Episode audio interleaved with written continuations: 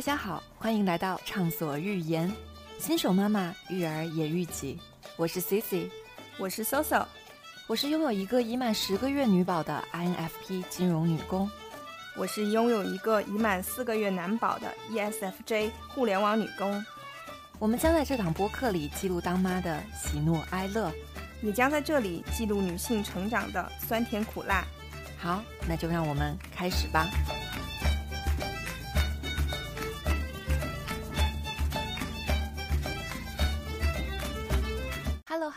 大家好，欢迎来到畅所欲言。我是在被养育的过程中，以及目前育儿中都感觉比较良好的 Cici。我是在看这本书过程中疗愈了自己。并且希望在接下来的育儿旅程中实践这本书的一些做法的 Soso。对，刚刚我们的自我介绍当中也透露出了我们这一期的主题呢，其实是我跟 Soso 两个人比较临时的起意，就提到了说，刚好手头上都有多希望我的父母读过这本书。的这本书，所以我们就想说，可能就围绕着我们在这两天的这个看书过程当中，在书中受到的一些，不管是启发也好，或者是说让我们追忆起一些呃往事回忆也好。跟大家分享，可能这本书带给我们的一些自我疗愈，或者是说育儿的启示。对我妈妈，其实可能会听到这一期节目，然后我其实想跟妈妈说，如果你有机会，可以一起读一读这本书。这本书里面有一个章节叫“没有好父母，也没有坏父母”。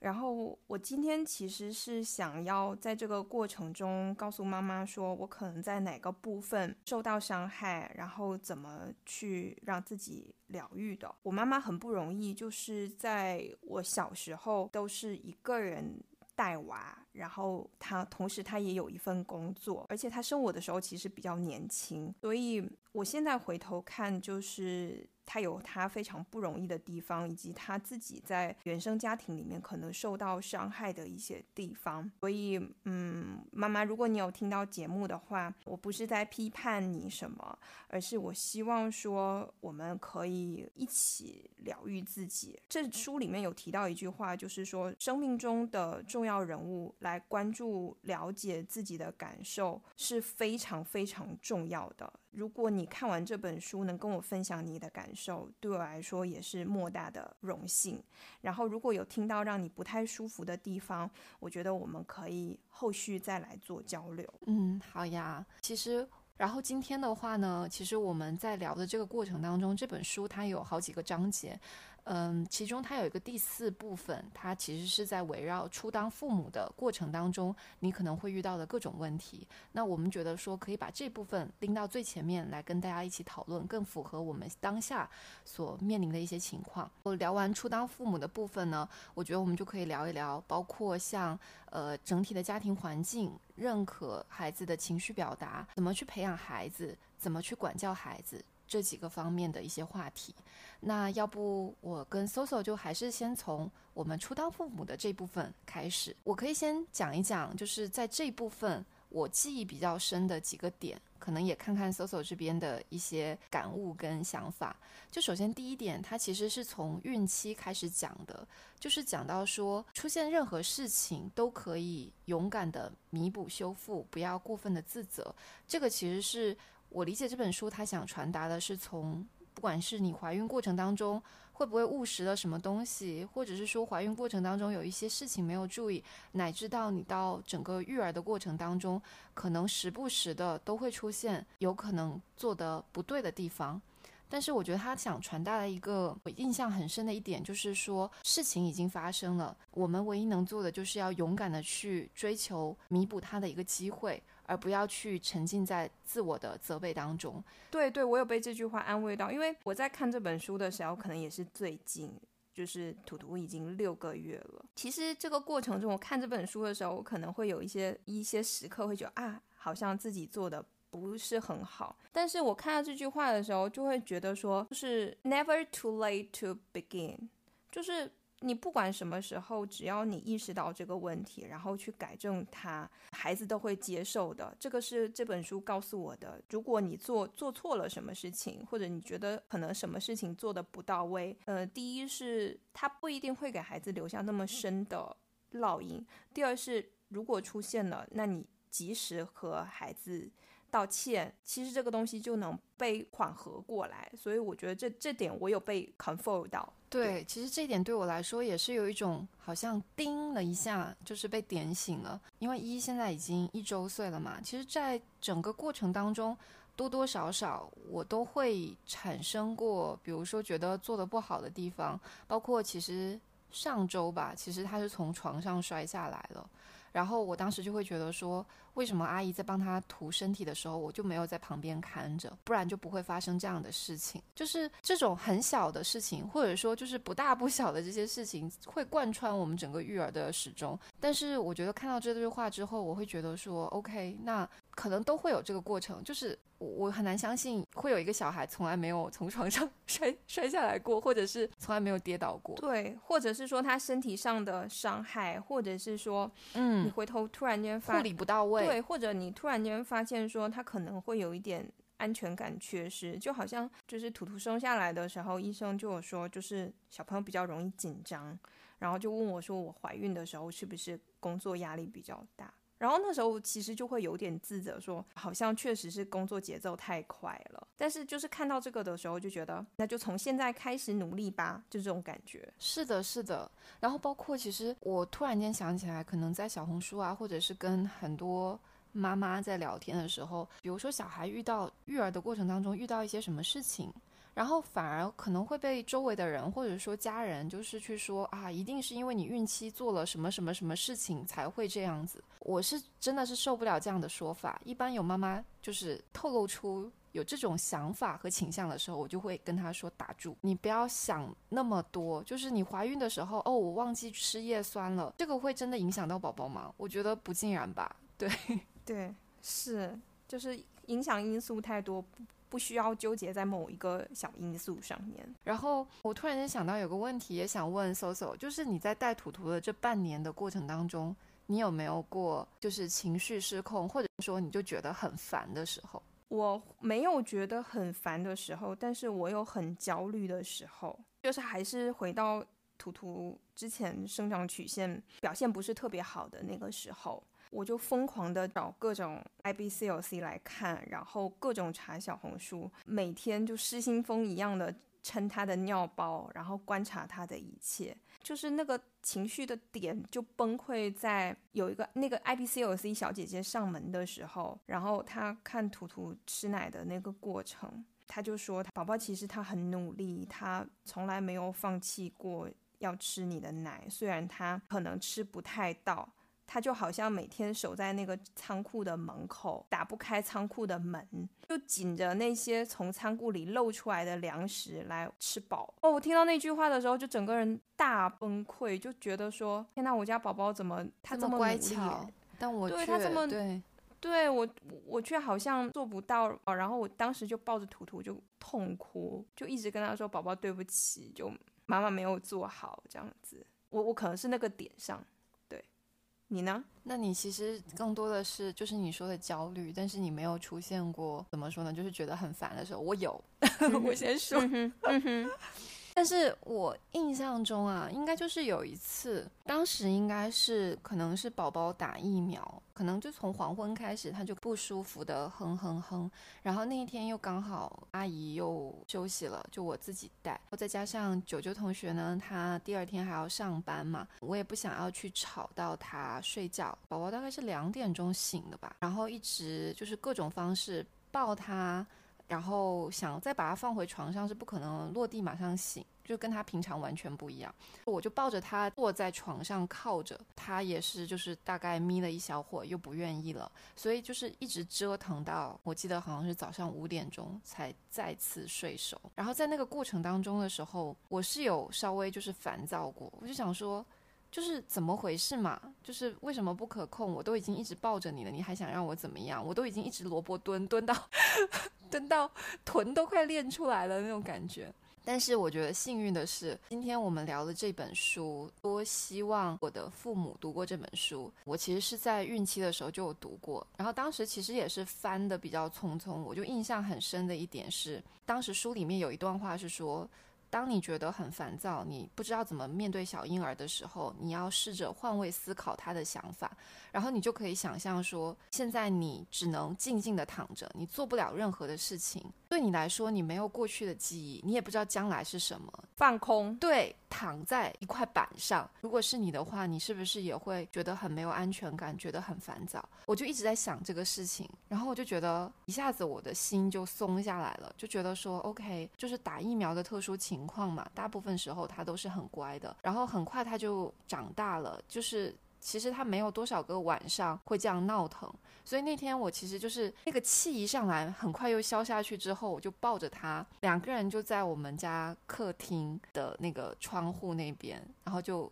看着太阳升起来，对，然后看着就是马路上的那个车越来越多，然后看着远处的大海，就是我那一瞬间就会觉得说，可能那个画面或者说那个片刻的记忆就会留在我的脑海里，我战胜了自己的烦躁。以及我终于能体会接纳了自己的情绪，对，就接纳了自己那个烦躁的自己，是我，然后让它很快的过去了。嗯，而且我不会觉得说我不应该有这个情绪，我觉得我理解我自己会有这个情绪，而且我觉得我做的很好，把它调节过来了。对，这个是我记忆比较深的一点。其实这这本书里面，它有讲到一个部分，就是说。首先就是不是所有人都永远都有好的情绪，允许不好的情绪出现，然后去理解它、接受它，然后让它尽快的过去。不管是大人还是小孩，我再引申一点点，就是说，就是你是接受了自己的那个好的情绪。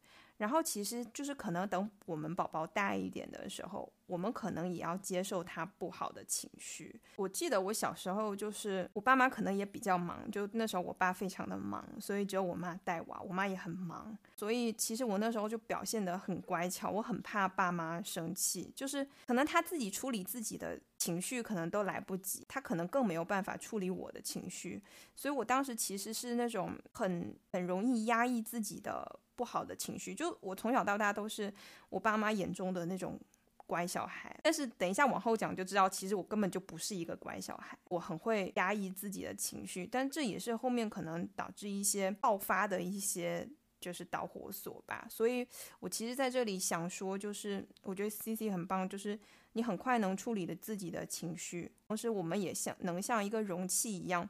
去接纳宝宝的情绪。对，其实。接着就是搜索这一点，其实这部分会让我想起我小的时候，可能从。爸妈或者是说身边的长辈，比如说你可能哭了，他们就会第一个反应是说：“哦，不要哭了，不要哭了，这有什么？没什么好哭的。”对。那我现在其实包括我现在对待依依来讲，就是虽然他还是一个一岁的小婴儿，就是他可能不一定理解我在说什么，但是我都会鼓励他，就是你要哭出来。我会说：“哦，你是不是烦躁了？哦，你摔疼了，对不对？所以很伤心，想哭是不是？那我就抱着你哭，因为这块可能是我们那个年代。”可能大家对于育儿这件事情都有普遍的这样的一个做法跟观念，但我会觉得这个东西确实会影响我们很多，就包括在成长的过程当中，很多时候我就会觉得说，我想哭我就要忍着，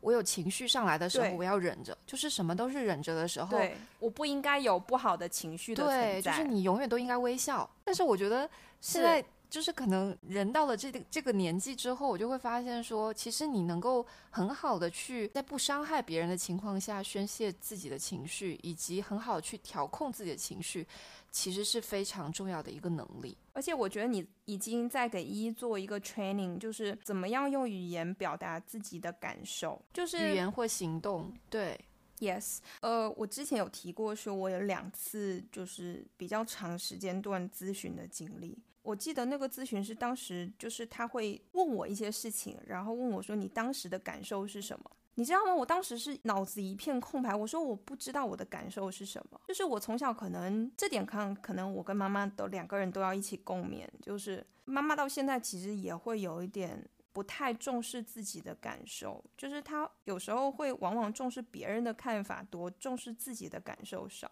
然后这是我自己后面自己习得的。我后来在那之后，就是有一个训练，那个咨询师就给我一个训练，说你每天都要记记日记，就是去记说你今天什么事情，然后让你有什么样的。感受。然后我觉得，其实你现在已经在告诉依依说，你可能是因为摔疼了，所以你哭，我是因为什么而有什么样的感受。那其实这是一个很很大的进步，就之后他就不会再出现一些所谓的看起来是无理取闹的一些举动，比如说他哭，他可能后面他就告诉你说，妈妈，我是因为我饿了，或者是我今天很累，所以我哭，而不是纯哭。对我觉得这点很棒。因为接下来一岁之后到马上要到嗯可以说话的时候嘛，我也想要尽可能的去引导他，能够去把自己的一些想法和自己的一些情绪能够讲出来。其实我跟我妈妈之间也是，我们可能是在她那个年代相对而言，就是母女关系上处的还是比较不错的。就是我会记得说，虽然她有的时候会偷看我的日记啊。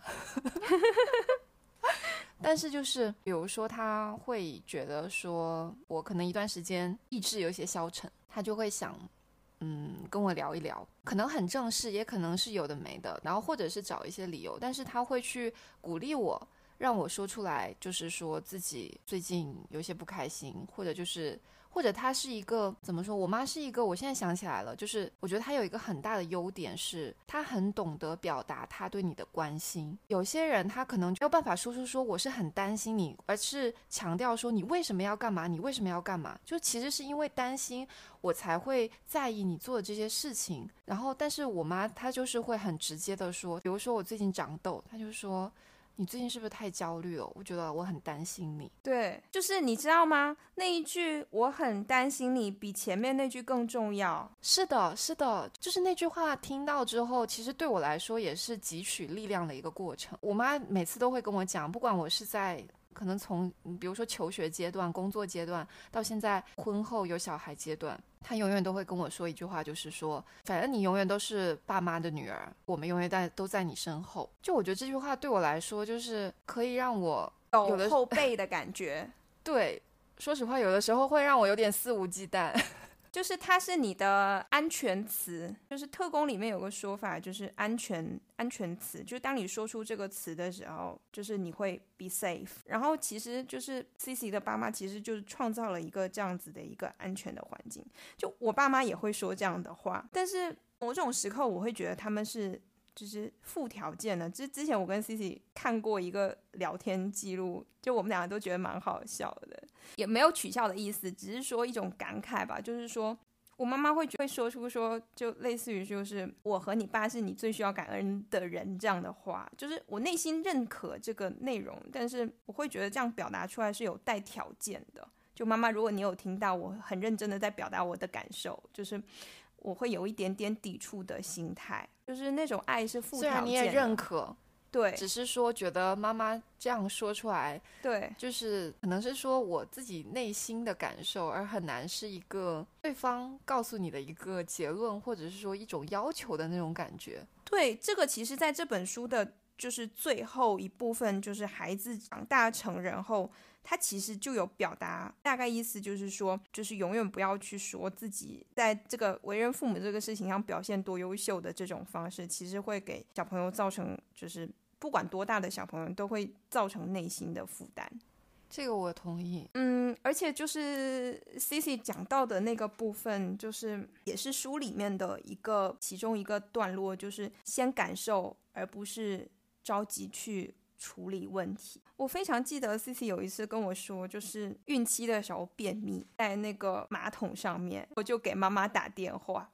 然后妈妈就会很认真 comfort 他说没关系没关系，你先找找手边有没有什么开塞露之类的东西。因为妈妈在厦门，然后 Cici 在深圳，其实并没有办法真正去帮他处理什么问题。但是那个电话的当下，可能更多的就是我知道你很难受，你先冷静下来，我们一起来看看怎么办。就是先感受你的感受，再去处理问题。然后我这里就不得不说到一个我自己的一个。非常非常崩溃的例子，就是我二零年的时候，就是可能那段时间我确实情绪不是特别好，然后工作上面就是会觉得是一个 bullshit job。我就有一天在河边的时候，非常的崩溃，小胖就给我妈打电话，就说 Soso 很难过，他想要辞职这样子。然后我妈就接过电话的时候，我在爆哭。我妈第一反应是，就是她在电话里面，我记得非常深，她就她就一直问我说：“那你要我怎么办？你说我应该怎么办？”就是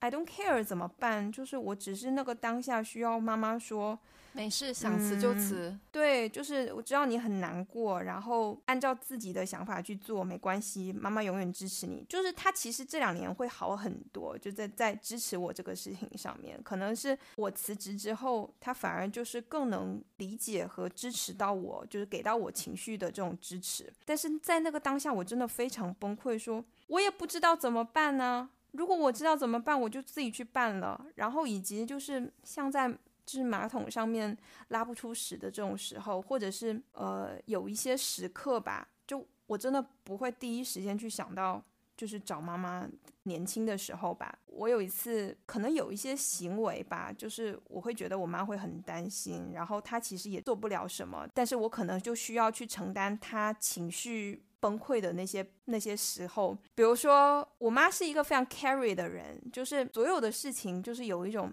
有妈在，一切都能解决的那种感觉。其实有时候小胖比较反而比较容易去向她求救。比如说我那一次在怀孕七个月的时候阳的时候，然后小胖就会去求救我妈，然后我妈就会火速下来。就是小胖那时候已经有点慌的时候，我妈是能稳住阵脚的那种人。我妈就是那种非常大女主的那一种，但是就是她会情绪上她自己。就不太 care 自己的情绪，然后以至于他有时候也看不到我的情绪，所以我后面其实两次乳腺炎的时候，我也没有第一时间跟我妈说，所以我我觉得这个事情我也需要检讨，就是我可能不应该这么封闭，我应该更打开一些去跟他分享。哦，那这一点上，我觉得我做的非常好，就是我这种鸡毛蒜皮的事情，我都会跟我妈讲。你觉得你是你是一个出格的小孩吗？出格吗？对我可能过去啊，过去不怎么出格，但是我我觉得是这样子，就是出格的意思是说你可能出了一些标准的边界，但是就要看这个所谓的标准是谁制定的，就大众意义上的出格，我觉得我还好哎。我是一个非常出格的小孩，我一点都不觉得你出格。我是一个非常出格的小孩，就我我大概透露一些边界就好。嗯，这一章里面有提到一个，就是我有被疗愈的部分，就是关于撒谎这件事情。小朋友都会撒撒谎，撒谎是可以被接受。哇，我你知道我看到这一篇的时候，我整个人就是有一种释然的感觉，有一种心中大石头放下的感觉。我小时候真的撒了无数的谎，就是它里面有提到说，就是其实管教的越严，就小朋友撒谎的能力就会越强。就比如说小时候要弹琴，或者小时候不让看电视，我就可以做到，就是让那个电视在我妈回来之前，那个电视的温度冷下来，然后遥控器在原来的地方。就是我完全不会让他觉察到我有看电视，包括我在高中的时候，其实因为我们家是楼中楼，然后我就躲在楼上。我妈可能觉得我都在认真学习的时候，我在上面看了无数的电视剧，但我妈都不知道。哎，但是我不得不说，我插一句，就是你刚刚举的这两个例子，我也都干过，而且干的也不少。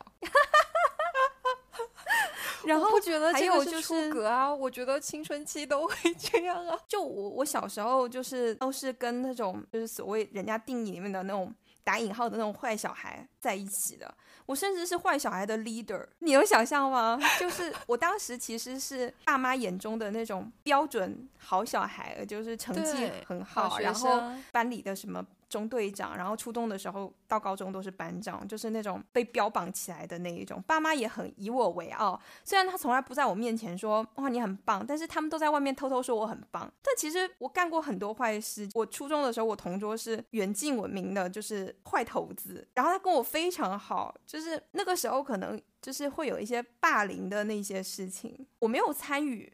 但我知道那时候我是班长，然后他是班里的坏小孩，但是我们就。非常和谐相处，以及我包括跟一众这种坏小孩，后来都保持非常好的联系。就我其实骨子里是有那个部分的。然后还有比如说，我在大学的时候有一段时间经常去夜店，去酒吧，不算很经常，就是有一阵子吧。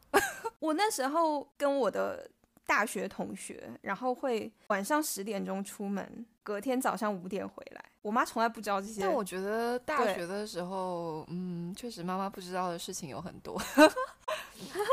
还有比如说有很多我妈觉得很危险的一些时刻，然后我也就是从来不会告诉她。比如说我有一次在泰国，然后回来的时候赶飞机。然后赶得非常的惊险，就是最后就是坐别人就是陌生人的摩托车去到机场，我在路边拦人家的摩托车，然后让人家载我去机场，不然我就赶不上那个飞机了。然后其实后来我想想很后怕，就是我可能就不知道再去哪里嘎腰子了。但是就是那些 moment 我都不会告诉我妈，我就觉得啊，这是一个非常完美的旅行哦，一切都非常好，就就我会经常不说实话。但我觉得这个也不算是撒谎吧，它就是一个，就是你你可能有所保留，不会完全的去分享。嗯，好的。但我还蛮喜欢跟我妈分享一些就是很蠢蛋的事情，就他也会笑我。我觉得便秘就是啊，就是 你知道，我如果跟我妈说我便秘，我妈可能会就是她第一时间是想说我怎么解决。对，是，就是她她不会。就是她不会马上去先让我冷静下来，就是让我缓解我的那个焦虑。但其实我其实最需要的部分就是缓解焦虑，因为我是一个 J，我是 ENFJ 啊，我是非常知道怎么去处理问题的人，但我是没有那么会和自己的情绪和平相处的那个人。嗯，我就想到说，我很喜欢跟我妈讨论一些有的没的，比如说讨论前男友，就是如果听说了他一些。不好的事情，然后我跟我妈就会非常开心，就八卦是吗？就我会跟我妈说，哎，我听说什么什么，然后，嗯，因为因为当时分手不是特别愉快吧，应该这么讲，然后所以我跟我妈就会非常开心于她的不开心。我跟我妈从来没有讨论过我的感情生活，这么多年。Really？对，然后你知道，就小胖从小到大就是，而且小胖非常贱的一点就是他会自己。他会经常不经意的，因为我有跟小胖分享过，所以小胖会不经意的在我妈面前不停的 Q，你知道吗？然后我每次会瞪他一眼，然后略过这个话题。但是你妈妈不会问你吗？我妈不会问我，你懂我那个点吗？那可能是在我，嗯，明白。那我那我觉得可能是在我青春期的时候，我会觉得这是非常棒的一种品质。对对对对对对对对，是。好呀，刚刚我跟 Soso 就是。不经意间就开始想起很多自己成长过程当中的一些小故事，然后我突然想到，就是我在看这本书的时候，其实有一部分在讨论初当父母的时候，就是会提到说，呃，到底是管控型的父母还是引导型的父母，而且他也提到了，其实这两者没有说谁好谁坏。哦，我再次被这句“没有谁好谁坏”给治愈了。对，我觉得这本书它的它的很多观点都让我非常的喜欢，就应该是说，就他不会去刻意跟你说标准是什么，要求是什么，而是说让你自己去通过自己的情绪，还有包括通过长辈以及小孩的情绪，去感悟到最适合你们的一种方式。然后像管控型或引导型的话，其实我会觉得跟自己的 MBTI 有很大关系。对，同意。我反正肯定是引导型的。我是个 INFP 啊，我我是我是一个 J，所以我我就是个管控型的。对我就是很任其发展，但是我会在我觉得差不多的时候我给他收一收，但是我不会要求说，比如说后面可能我跟 Soso 也会去聊到一些关于宝宝的一些睡眠问题的一些我们的一些功课和我们的一些经验。然后有一本书，就是那个实用程序指南，就是会教你怎么去安排宝宝的作息、宝宝的睡眠，怎么去做引导跟训练。你有没有觉得那本书非常的管控？对这本书对我来说，我把它作为一个指导书，但是我他的他说的每一条，我都会加上自己的一个宽松的范围。那这本书应该很适合你啊！我觉得我我大概也翻了那本书，但是。可能是因为变得有点柔软，或者是怎么着，我也会就是给予自己的一些理解。就是我觉得我自己是管控型的，这个核心是因为我觉得作者有提到一句话，他说管控型的父母比较喜欢让宝宝养成日常的习惯，他觉得说在同一个时间发生同样的事情可以让。孩子产生安全感，我是比较认同这一句话的。所以其实宝宝，图图会有他比较固定的睡觉的仪式，就是我非常喜欢用这种方式来告诉他说你要睡觉，以及我觉得这个东西是我认可说这个东西是给可以给予他安全感的。但是在实用程序那本书里面，他其实有提到说宝宝的每一天都是一个循环。假如说有一天就是宝宝他有时候会吃着吃着就睡着，然后那本书的要求是让你把他唤醒，让他进入就是玩。然后再睡觉，我自己就觉得很这个东西很离谱嘛，对不对？对，哪有说你他睡着你还要把他叫醒的道理？我我个人是 是觉得这个这个东西我比较不能接受，但是我其实接受他，就比如说睡觉之前的那个程序的部分。以及我觉得我可能脑子里面确实是比较有规划的人，比如说我我每天可能会心里有一张图图的大概一个日程表，然后他会在某一个时间做某个事情，但是他在那个时间是时间他可能不做那个事情，或者时候我也觉得 OK 没有关系可以接受，但是我大致上会让他按照那个日程表来走，这是我的做法。C C 呢？那我觉得其实我也是类似，就是嗯，现在依依他的。每天的一个作息，特别是到晚上睡觉前，其实我们也是的，就是呃洗澡、抚触、喝奶、睡觉。但是我的立场可能，或者说我做这件事情本身，倒不是说追求睡眠仪式这件事情，而是因为我摸索了一段时间，发现这样的一个流程，这样的一个顺序。有助于他睡眠，所以我就觉得可以延续这样的一个程序。就可能我们的出发点不大一样，但最后发现也是殊途同归。比如说像白天他现在喝奶的时候，我会希望他比较固定一点，然后其他的作息我就不是非常在意了。再加上还有一点就是说，比如说看很多育儿书会提到，你六个月的时候要去换吸管杯，或者是至少换呃鸭嘴杯。那可能十二个月的时候，就基本上喝水、喝奶都要用到吸管杯。然后依依其实是有一个反复的过程，就是他其实之前喝水都用吸管杯，呃，在我让他用吸管杯喝奶之后，他就对吸管杯本身很抗拒，所以他现在其实已经一周岁了嘛，但还是用鸭嘴杯在喝水。嗯，也还好，就我不会觉得说这个是很大的一件事情，我一定要帮他改正过来。因为我会觉得每个宝宝他可能都会有多多少少有一些不想按规矩走，或者是刚刚所有提到就想要有点出格的东西。我觉得那样也是保护他天性的一部分。我最近比较纠结的事情是，图图不睡小床，他只睡大床。那如果是你，你会把他调过来吗？我觉得你就不要调了。我是这样子，因为我很在意这件事情，因为我们家是基本上是阿姨代睡嘛，所以我还是希望宝宝能够睡自己独立的小床。嗯，所以我也是也知道是说，就是如果说他一旦睡了大床，他就不大愿意睡小床了。之后，我基本上就是从他出生之后就严格管控，就要求说一定要睡小床。但是其实到最近一段时间，我也有所松动，就是因为有的时候是周末阿姨休息的时候，一小朋友跟我睡嘛。然后我有时候也是会希望亲近一点，所以他有时候突然间醒了一下之后，我就会把他抱到我跟爸爸中间大床上。对，但我觉得他因为已经一周岁，他对于自己的小床已经很熟悉了，所以我觉得偶尔抱大床也是 OK 的。但我觉得你怎么说呢？如果说土土本，因为上一期我们在聊那个生育成本测算的时候，你聊到了几张床的故事嘛？我觉得土土他现在可能已经进入了一个，他确实就已经自主选择了大床这件事情了，所以把它掰回来可能是一件不是那么容易的事情。对我，我我其实是我目前的想法就是，如果有机会就让他睡小床，如果没有不行就算了。就这个其实聊到这本书里面有一个是关于舒适基线的问题。他在讲睡眠的时候，其实有讲到，就是作者不太喜欢那个睡眠训练的那个方式。他觉得说，对我非常赞同。对他说，放任小朋友一个就很小的小朋友哭很久是一件很残忍的事情。我其实是比较认可这个观点的。我跟 C C 目前的情况都是慢慢的就是。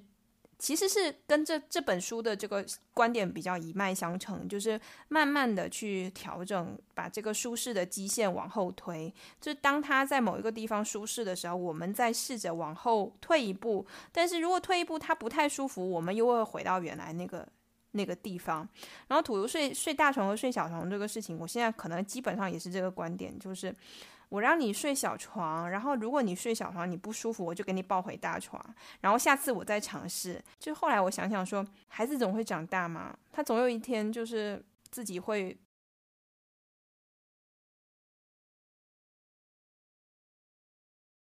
要求说我不跟你睡了，就是我之前也有看过一个就是关于奶睡的一个事情嘛，就是很多人说奶睡不好嘛，但是又有一派说就是奶睡抱睡，就你能奶他和抱他的时间又有多少呢？他总有一天会自己睡觉，自己睡整觉，总有一天他不需要你的奶，就是。你能抱抱的时候，就是所谓的抱抱觉，就是我能抱抱的时候，尽管抱抱啊，不然过了两三岁，他可能就不需要、不想要你的抱抱了。所以我觉得这本书真的是还蛮能够，就是让妈妈的比较焦虑的情绪能够有所下降。我觉得还有一点，其实我还很喜欢这本书的一个观点，因为刚刚我们聊完睡的部分，然后对于小宝宝来讲，它还有很重要的一部分是吃的部分，特别是六月龄之后加辅食。我觉得他这本书有一个观点。也是我在孕期的时候读到，我就记忆很深。他就是提到说，你一定要相信小宝宝的能力，就是你更多的时候，你是要在旁边关注他，预防他一些危险，但是不是说阻止他去做很多的尝试。这点对我来说还蛮重要的，因为我大概是在一一大概七个多月到八个月左右，就是已经开始做自主进食的训练。然后其实当时包括我婆婆、我妈妈，还有包括当时我的阿姨，他们都觉得说太早了，就还是要靠喂啊。然后你你直接给个西兰花，给个胡萝卜让它咬，它真的能够消化，它能吃吗？然后甚至还要给它鸡腿，给它肉，自己拿着吃。但是我就觉得说，宝宝是有这个能力的，是可以去做这个尝试的。对，前提是我们把食物处理好，符合他自主进食的这个要求，所以他去做。对，我觉得这个就是真的是让我解放，包括现在我新的阿姨也会觉得是解放的一件事情，就是她大概在可能九个月左右，她就真的能够自己乖乖的吃完一顿饭，吃的非常干净，而且她自己也会很开心，吃完饭之后还给自己鼓掌，所以很有成就感。对，宝宝他也会觉得自己很厉害，就是你要相信小婴儿的能力。对，就是还有一个点，图图现在开始在爬的过程了。然后就是他会有一些时候，比如说爬着爬，他脑袋可能会棒掉下去之类的。家里的大人可能就会很担心，说他第一是爬的过程中可能会有一些危险的地方，第二是说很担心他就是爬的过程中就脑袋就掉下去，然后会撞到地板什么。所以他们可能一开始都会只允许他在爬行垫上爬行。我的态度就是，我帮你，我就在旁边看着你。我关注你，然后当你出现危险的时候，我我去和你一起面对，但是我并不阻止他，就是超出爬行垫之外的这种活动。而且我其实在这个中间观察到，说弟弟他每次就是他可能是也是很怕死的小孩，就是他爬着爬着，他要歪下去的那一下，他自己都会很小心的歪下去，他不会这样用力把自己砸下去，他会这样子慢慢慢慢的躺在地上那种感觉。包括他在自己的小床上，我我小床是没有给任何的那种床围的，就是那种缓冲的那种床围，我是都没有给的。就大人会觉得说那个床的栏杆，弟弟在里面翻来翻去的时候会撞到那个栏杆，然后我就会说没关系，他撞两次就好了，他就知道了。对，每次他要撞下去的时候，他就会轻轻磕下去，他不会用自己用力绑下去。所以我觉得这点上，我跟 C C 一样，就是。一定要相信宝宝的能力，他自己知道什么是危险的。对，我觉得这一点就是，其实这本书也有提到的，就是。呃，很多时候我们作为父母本身，就是我们要去找到究竟是要帮助宝宝还是鼓励宝宝，在这两个之间找到一个平衡。就像爬行这件事情，或者是说，你看他在练习抬头或什么的时候，就是他到底是你应该鼓励他，让他再坚持一会儿，还是说哦不用了不用了，就帮你慢慢放下来？就是这个度，因为每个宝宝不一样，每个妈妈也不一样。呃，每个家长都不一样，就需要大家去磨合，找到这个怎么说呢？这个平衡点。嗯，一方面是要观察小朋友他到底是他自己想再再努努力，还是说他就是在跟你求救了？就是这个是需要一定的默契的。而且我就很怕那种，就是因为家里面人人手多的时候，大家对这个育儿的观念需要保持一致。就嗯有时候老人家一他一哭，老人家会觉得说啊，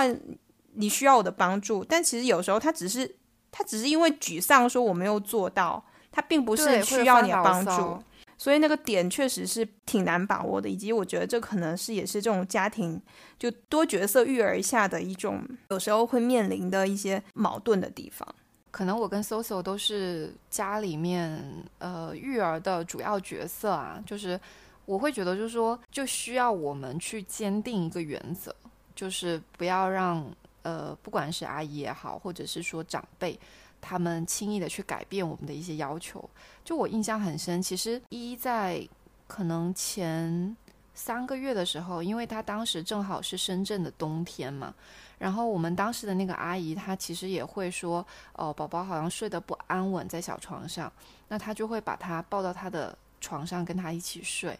然后我当时就跟她很严肃的，就是跟她说过两三次，我就不同意这样的一个方式。那后来她也就没有再这么做了。还有一个就是刚刚提到的，就是吃的这个事情也是，就是 之前跟大家聊过，我换过好多阿姨嘛，在在过去的这一个月当中。然后每个阿姨她每次刚来的时候，看到我们给宝宝就是自己吃的时候，他们都会很惊讶，然后他们就会试图说，要么就把呃吃的东西搞得很烂，要么就是要尝试就是喂粥，不让他自己吃。我都会非非常严厉以及严肃的，就是拒绝他们的这样的一个行为，然后也跟他们说不要再有类似的情况出现，就是。我会觉得，就是说，可能我们该有原则，以及说狠话的时候还是得说，要不就是宝宝也会很混乱。就是你到底想让我怎么样嘛？对对，呃，我一般这时候就是我会跟老人家说，我是图图的妈妈，就没有人比我更爱他，我是照照顾他的第一责任人，我我有能力负这个责任。是的。然后我刚刚其实有一个点忘了提到，就是我们在聊，比如说我刚刚提到宝宝他不想喝吸管杯，或者是说担心宝宝会养成一些不好的一些习惯的时候，我觉得这本书有一个观点，我觉得也特别好，就特别疗愈。它就是说你要关注当下的方案，不用太害怕养成长期的习惯。就有的时候他就是不愿意在对餐椅上喝奶啊，他就是想要你抱着他喝奶啊，他就是想要你的抱抱呀。然后包括现在睡觉的时候，虽然说大部分时候他都能自己乖乖在小床上睡着，他有的时候就是就是可能太晚太晚睡觉，他很烦躁睡不着的时候，那你偶尔抱着他睡觉又怎么了呢？我觉得这点这个观点也是还蛮能够让我一下子就觉得，就是很多事情就迎刃而解，不会有太多的纠结了。其实这也是就是我们在认可孩子的情绪表达的一种方式嘛，就是他可能更多的是就是只只是需要一个拥抱，而不是需要你告诉我说应该怎么做。正好嗯 Soso 也聊到了，就是认可孩子情绪表达的这部分，我觉得这部分也是整本书非常核心的一个主题。就不管对于大人来讲还是小孩来讲，他都在强调你的情绪表达。然后前面其实我们有聊到了，就是很多时候你要先感受小朋友的情绪，而不是说着急去想怎么处理这件事情。然后包括就是你要保持一个比较好的一种沟通方式。我自己其实当时在看这部分的时候，还有一点印象很深，就是他提到说，作为父母来讲，或者是说你作为一个成年人来讲，你要有一定的共情能力。然后这个共情能力不是说你一定要生硬的去转移宝宝的一些注意力。这样宝宝他才能够学会去处理自己的情绪，就包括你，我觉得很常见嘛。比如说小朋友一哭，然后就会有大人就是说，哦，赶紧给你一颗糖啊，你快吃糖，你快吃糖，不要哭了，就是这种好像在转移你的情绪。但是对于小孩子来说，那可能这一次的就是哭，或者是说这一次的情绪爆发。他其实就是莫名其妙的过去了，他也不知道怎么去处理自己下一次哭、下一次不开心的事情。我这里必须坦白说，就是我我在这个事情上是有给我一个警告的。图图有时候会哭，或者是说某种时时候他会焦虑，然后会有点烦躁的时候，我之前是会给那种带响的玩具，然后他就会被那个声音给吸引。就是其实他也是一种转移注意力的方式，特别是他后面大的时候，我不应该告诉他说，另就是靠这种声音或者什么的刺激去转移这种注意力，而是应该让他看到自己我为什么不开心。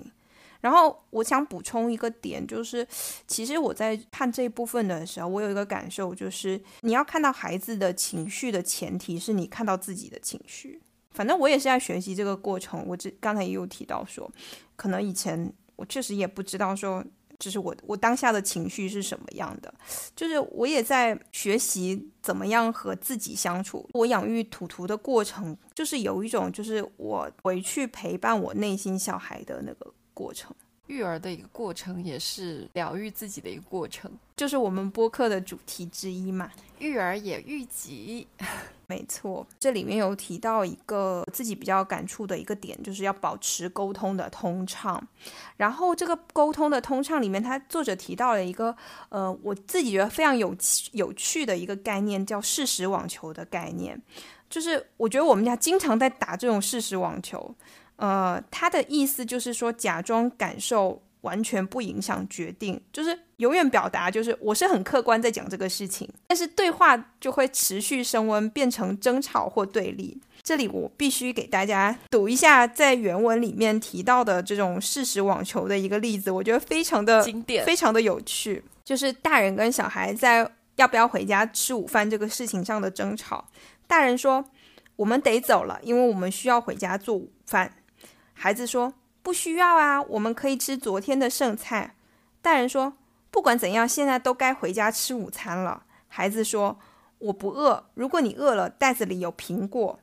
大人说：“你需要吃正式的午餐，我们现在要回家了。”就这样，然后孩子就哇哇大哭。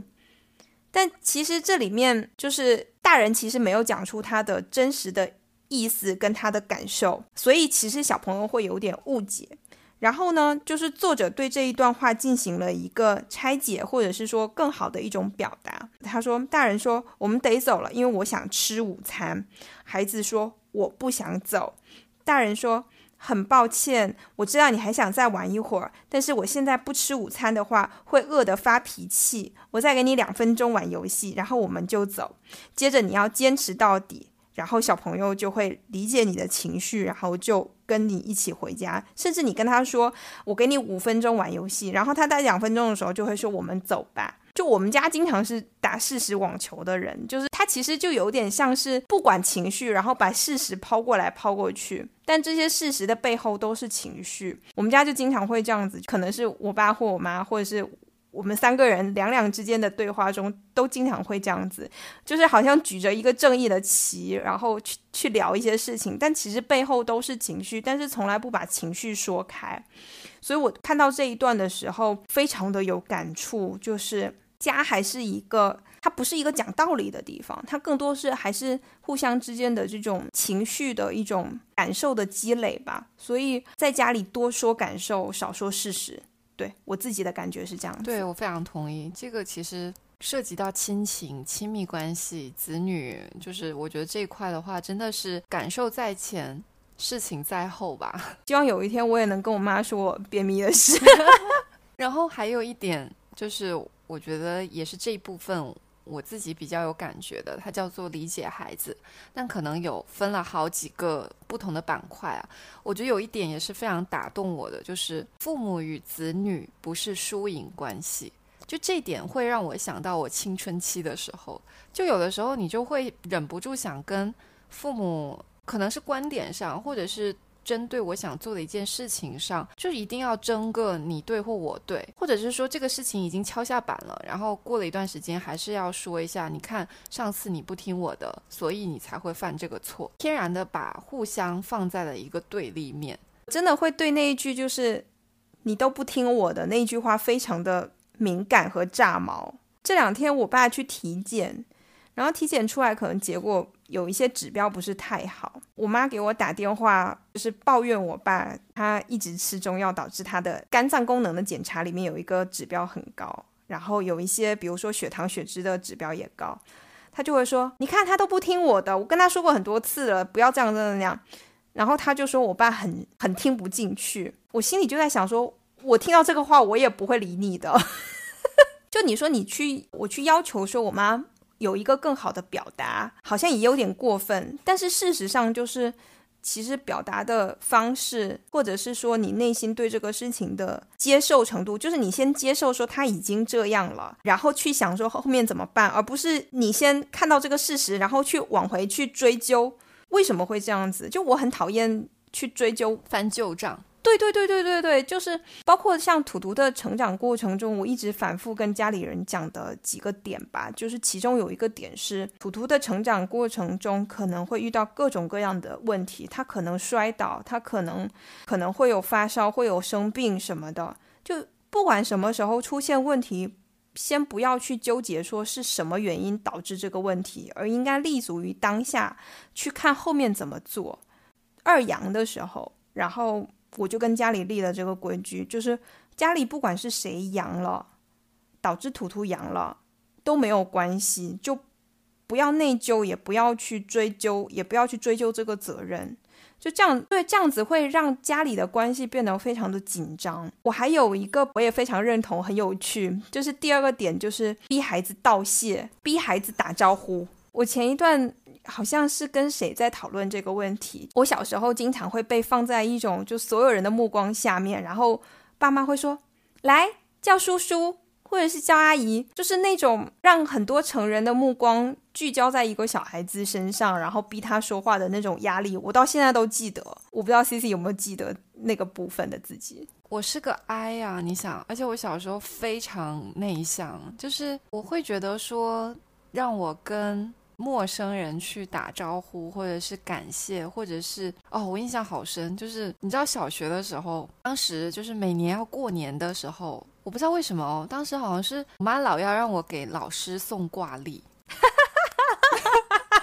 还有什么呃教师节的时候要给老师问候之类的。就坦白来讲，因为从小就是一个三好学生啊，老师也都挺喜欢我的，但是他就觉得说，还是希望老师对小孩子有。有一些关注吧，然后他们自己没有说主动想去跟老师 social，然后让我就是自己拎两副挂历去送给老师。我当时就会觉得说，这就是送礼啊，怎么可以贿赂老师呢？就是我 的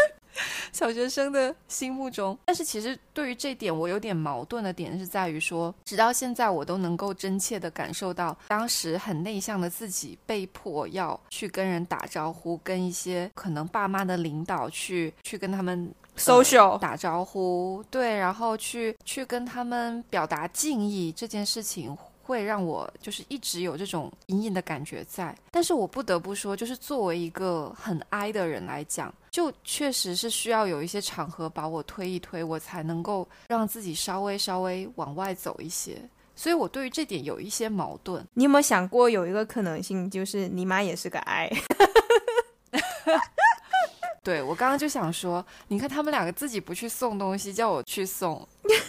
就包括哦，我我又想起来了，就我当时回厦门办婚礼的时候，爸妈就说他们不发言，要求我来代表他们发言。我说你有见过新娘子自己在那边发言吗？他说不管。然后最后我们那个婚礼在厦门的那场婚礼，就是主持人 Q 我讲了一番话，当然我讲的很好啊，对。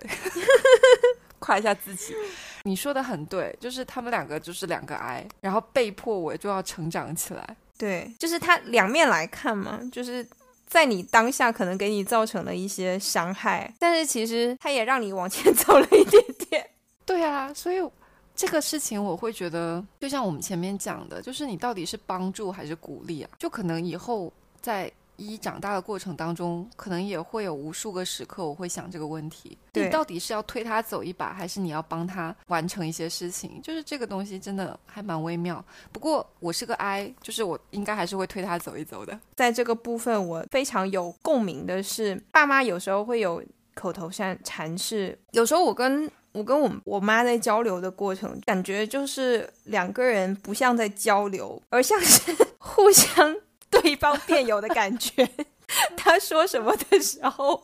我第一反应是 我先想一下他这边有什么问题，然后我要怎么反驳。我妈会对我的话会经常说我知道，然后我也会对他说的事情说我知道。但其实这是一个挺不好的一种习惯，就是你以为自己在倾听，但实际上是在等待空档去回应对方，然后花很多精力去构思说要如何回应或回话，而不是去理解对方想表达的意思。我觉得这一点上，我妈做的还可以，就是印象中啊，在我比较小的时候，他可能很多事情，比如说一些新闻的事情，就是他肯定也知道，但是比如说我想跟他讲的时候，他就会那种好像第一次听说的那种兴趣。对对对，他不会告诉你说我已经知道了，或者说啊我就是打断你或怎么样，他会很认真的倾听完，然后还会追问几个问题。然后后来你才发现，说他其实已经知道这件事情了，是吗？后来我是怎么知道？我也有点忘了。就是我的记忆当中是有这个片段的，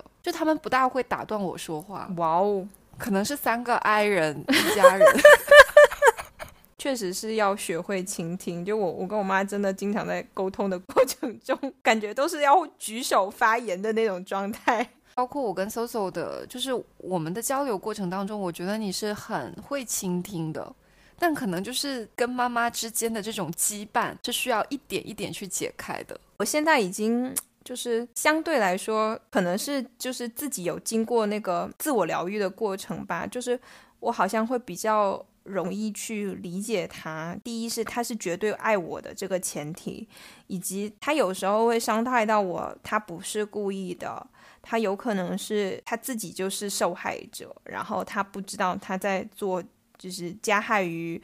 我的事情，但我要做的就是，第一是理解他、接受他，然后把这些伤害就停止在我身上。对我来说，最大的人生课题。哎，其实我突然想到，可能在理解孩子这方面，对我来说啊，可能唯一一件就是童年来讲，我记忆太深、记仇很久的一件事情，是跟我爸相关的。我记得当时是应该我已经上小学了，然后可能小学一年级左右，然后当时他就答应我说我生日的时候要带我去游乐园玩，然后没有做到是吗？对，就是而且我刚好我生日那那一年是周六吧，然后周五晚上我特别开心，放学回家，然后拎着一张一百分的考那个考试卷回去。然后就跟我爸说：“我说，所以我们明天几点出发什么的。”然后我爸当时就，我觉得啊，他是故作那种头痛状。他说：“啊，爸爸今天真的身体很不舒服，我们明天可能去不了了。”就这件事情，我现在每一年都会拿出来讲，取笑他。我说这个事情给我留下的就是记忆太深刻，所以我就会要求自己说，以后对一的每一个承诺一定要做到，做不到就不要承诺。对这个事情，不得不回去倒回去说一下，就是，呃，作者其实在这本书里面有提到，就是依附关系的四种类型，一种是安全型，然后一种是不安全型，一种是逃避型，还有一种就是排斥型。大家的目标都是建立一种安全型的依附关系嘛？那安全型的依附关系，它有一个很重要的点，就是你要让小朋友接受，就是物体恒存的概念。就讲简单一点，就是妈妈现在消失了，不是妈妈没了，而是妈妈等一下就会回来。你怎么让小朋友接受说妈妈还会回来这个事情？就是你不停的去强化说，哦，妈妈去上个厕所，妈妈马上五分钟后就回来。就你承诺的东西，让他在那个时刻看见，他就会相信你说的话，从而形成了那种安全型的依赖关系。嗯嗯，对对对，我就补充这个点。对，反正就是这个事情对我来说，我现在会把它拿来当做每一年都要例行公事，批判一下我爸。那我我这种就是没有被，就是没有没有被实现的承诺实在太多，我已经不不不计其数。所以我其实我自己觉得我不是那种完全安全型的依附关系，从就从刚才那个聊天的过程也能看出来，我自己。给自己界定可能是偏那种不安全的依恋关系，不安全的依恋关系，它有一个定义，就是你会对觉得说别人给你的陪伴，或者是说是这种安慰等等的，都会觉得说它不是理所应当的，就是会有一种受宠若惊的感觉，然后可能进而我自己身上进而发展出就是。我看不到自己的优点，甚至会有一点点讨好型人格，就当然我已经过相相对来说过去了，但是我我回头看，可能自己我其实是没有那么自信的人，可能在三十岁之前吧，我甚至会经常会去怀疑自己，可能别人会觉得你很棒，但是我也不知道就是哪里棒，就是看不到。我觉得我应该整体是偏安全型，但是你刚刚说的这种不自信跟讨好型，其实对我来讲，我也经历过。就是我可能也是那种从小到大都是属于别人眼中的别人家超棒小孩，对。但是说实话，我从来没有那种超强的自信。哎，我有时候就跟九九开玩笑，我就想说，那奇了怪了，你凭什么那么有自信？而且有很多事情上，其实就怎么讲，我们家的很多需要动手，比如说安装什么东西、拆什么东西，这个其实都是由我来负责的。这个背景可能就是因为九九家他都是由他爸爸。就他爸爸在动手方面很强，然后我们家是属于我爸我妈都不行，所以从小都是靠我 来撑起家里维修这件事情。所以现在家里维修的这件事情又落在我身上，有的时候我还是希望九九有所参与嘛，然后他就会觉得说没问题，绝对没有问题，很简单，so easy，然后最后没有搞成。对，小胖也是，而且他不会为自己没有搞定这个事情而感到 shame，我会，不会，不会，他就觉得说这个东西有问题。你知道吗？我有时候非常羡慕他们这种脑回路，因为我就会觉得说啊，一定是我的问题。对，其实这个是我跟 Soso 之前有聊到，可能跟男性、女性也相关。就是男生他可能天然的就觉得说他有这种自信，然后女生很多时候遇到事情反而会先检讨自己，他们会觉得说我一定能搞定这个事情。当他搞不定的时候，他不会有一种羞耻感，他会觉得说搞不定就搞不定。但是对我们来说，就会先是啊，为什么会搞不定？我肯定是哪里没有搞好。我们不会想说，可能是工具出了问题。对，就你优先还是看自己本身嘛。因为我自己会意识到这是个问题，所以我就会希望说自己在育儿的过程当中，我希望依依能够跳脱出这种，就我希望他跟他爸一样，盲目自信也行。因为我觉得我这样子的话会太小心翼翼了。没错，我我非常同意你的观点。你记得我们之前有听过那个博客节目，就有一对夫妻的呃那个博客节目，我们一直都觉得说那个妈那个那个。妻子非常的棒，对，但是他和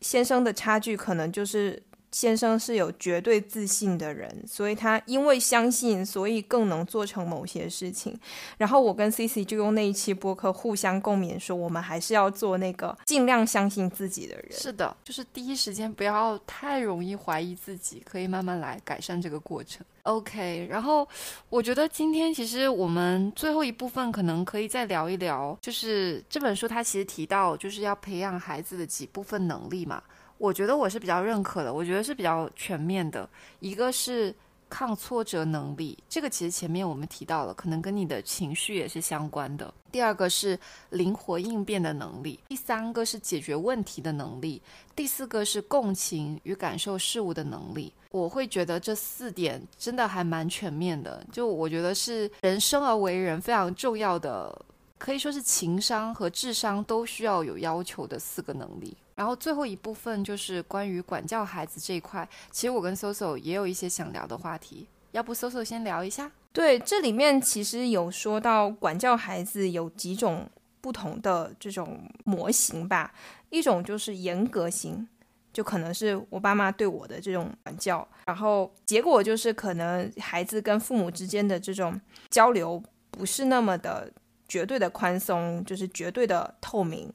第二种就是宽松型的管教，那他可能带来的结果就是就是父母过于没有边界感，以至于呃小朋友可能会有一些要所谓越界的行为。然后第三种就是合作型的管教孩子，偏这种引导式的在。管教，然后这里面还提到一个很重要的概念，就是我们在管教孩子的时候，或者是说提给小朋友提要求的时候，更多是界定自己，而不是界定孩子。嗯，它里面有个说法，就是当你要说一个事情的时候，尽量用我陈述句。就比如说是我感觉到饿了，所以我们要吃午餐，而不是你这时候应该吃午餐，就是以我为开始的这种。语句来形容自己和为什么要做这个事情。比如说，我不让你玩这个球，是因为它会给你带来危险。这个事情让我会担心，就是从自己出发，而不是说你不许玩这个球。对这点上，我其实其实还蛮受用，就是